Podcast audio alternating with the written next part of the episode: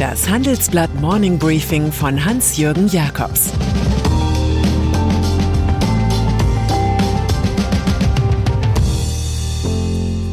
Guten Morgen allerseits. Heute ist Montag, der 13. September, und das sind unsere Themen. Armin Laschet, Kandidat ohne Vertrauen. Zwei Brüder für Elon Musk. Von der Leyen und das Strafgeld Polens. Nach einer kurzen Unterbrechung geht es gleich weiter. Bleiben Sie dran. Sie leben Fairness, Kultur und Werte? Zeigen Sie Ihr Engagement als Arbeitgeber und werden Sie Teil der Fair Company Initiative. Mit der Fair Company Initiative zeichnet das Handelsblatt Unternehmen aus, die insbesondere Berufseinsteigern und Young Professionals ein faires, attraktives Arbeitsumfeld bieten. Zu den entscheidenden Werten gehören unter anderem das Engagement für Mitarbeitende, Diversity und Chancengleichheit, Nachhaltigkeit und gesellschaftliche Verantwortung. Erfahren Sie jetzt mehr unter faircompany.de. Das Fernsehtriell. War das jetzt die Wende von der Wende, kam Armin Laschet in der medialen Selbsterhöhung des TV-Triels wie ein Donnervogel über das Studio und gab seiner darbenden Union Hoffnung? Oh weh. Realistischerweise muss man sagen, dass Markus Söder die Latte zuvor auf dem großen Parteitag der Jubelbayern so hochgelegt hatte, dass Laschet geradezu zwangsläufig darunter durchschlittern musste.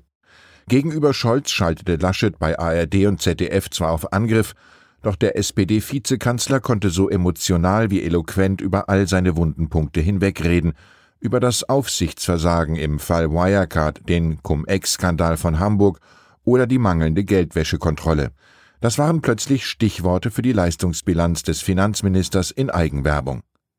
Am Ende fanden aus dem Publikum 41 Prozent Scholz am überzeugendsten, weit vor Laschet mit 27 Prozent. Das kann nach dem gestrigen Abend auch die CSU nicht überraschen. Ich weiß nicht, wie es Ihnen ging, aber mich hätten auch die Redeanteilen der beiden Moderatoren interessiert. Maybrit Illner von ZDF und Oliver Köhr von der ARD.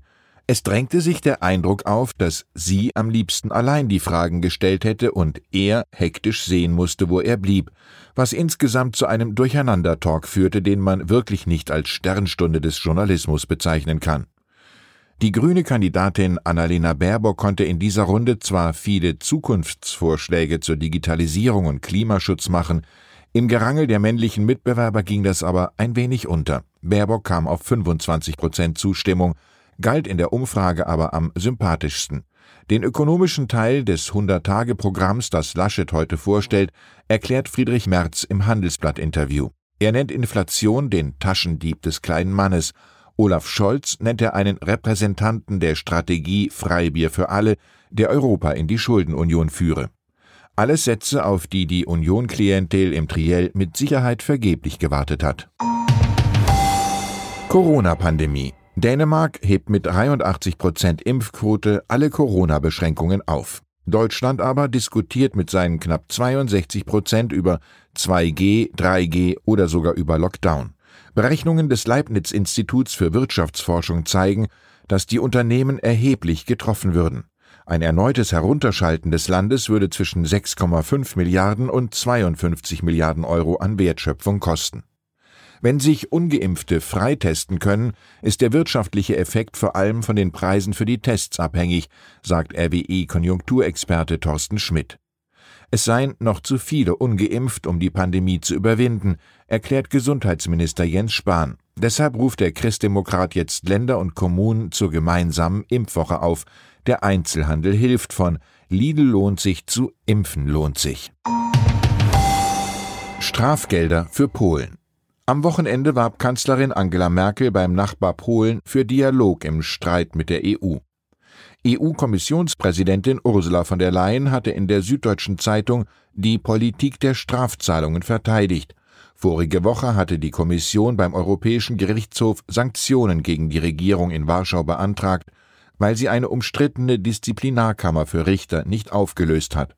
Abkürzungen bringen hier nichts, wir müssen juristisch sauber arbeiten, das Recht durchsetzen, aber nüchtern bleiben und immer den Dialog suchen, erklärt von der Leyen. Leider habe die EU-Chefin zu lange nur Briefe schreiben lassen und abgewartet, wettert SPD-Europaabgeordnete Katharina Barley. Warum sie erst jetzt handelt, bleibt wohl ihr Geheimnis.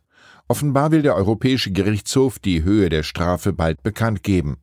EU-Justizkommissar Didier Reinders erwartet, dass Warschau bis zu einer Million Euro täglich zahlen müsste.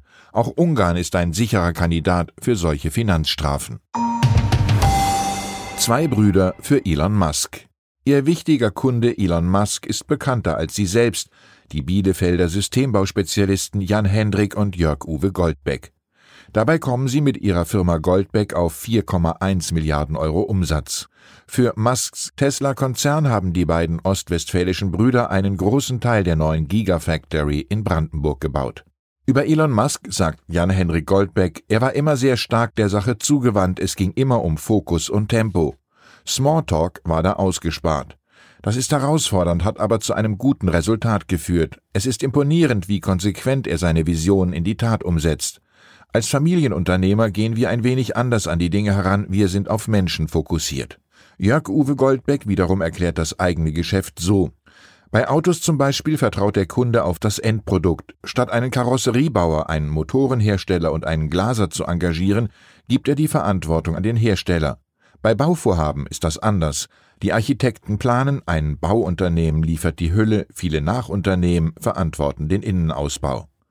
Da ist ein Umdenken erforderlich. Auch beim Bau muss gelten, wir liefern ein fertiges Produkt. Und dann ist da noch der Arc de Triomphe de Etoile.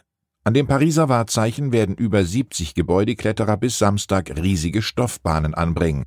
Damit wird ein Lebenstraum des verstorbenen Künstlerehepaars Christo und Jean-Claude wahr. Sie wollten den Triumphbogen, den Napoleon nach der Schlacht von Austerlitz beauftragt hatte, so verhüllen und verpacken, wie es Mitte der 90er Jahre beim Reichstag in Berlin geglückt war. Die Idee hatte das Paar bereits seit den 1960er Jahren. Die 25.000 Quadratmeter große Stoffhülle dafür stammt aus Lübeck.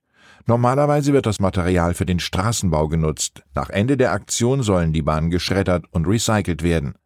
Anlässlich der posthumen Kunst zitieren wir zum Schluss eine liberale Maxime Napoleons. Die Karriere steht Talenten offen ohne Rücksicht auf Herkunft oder Vermögen. Damit wünsche ich Ihnen einen kreativen, karrierefördernden Start in die Woche. Es grüßt Sie herzlich Ihr Hans-Jürgen Jakobs. Das war das Handelsblatt Morning Briefing von Hans-Jürgen Jakobs, gesprochen von Peter Hofmann. Die deutsche Wirtschaft steht am Scheideweg. Um wettbewerbsfähig zu bleiben, müssen Unternehmen wichtige Transformationen anstoßen. Ab dem 24. April diskutiert die Restrukturierungsbranche Strategien für die Zukunft von Unternehmen. Mit dabei sind unter anderem Dr. Thomas de Maizière, Evelyn Freitag und Professor Dr. Ulrike Malmendier. Mit dem Vorteilscode Restrukturierung24 erhalten Sie 15% Rabatt. Alle Informationen finden Sie auf handelsblatt-restrukturierung.de.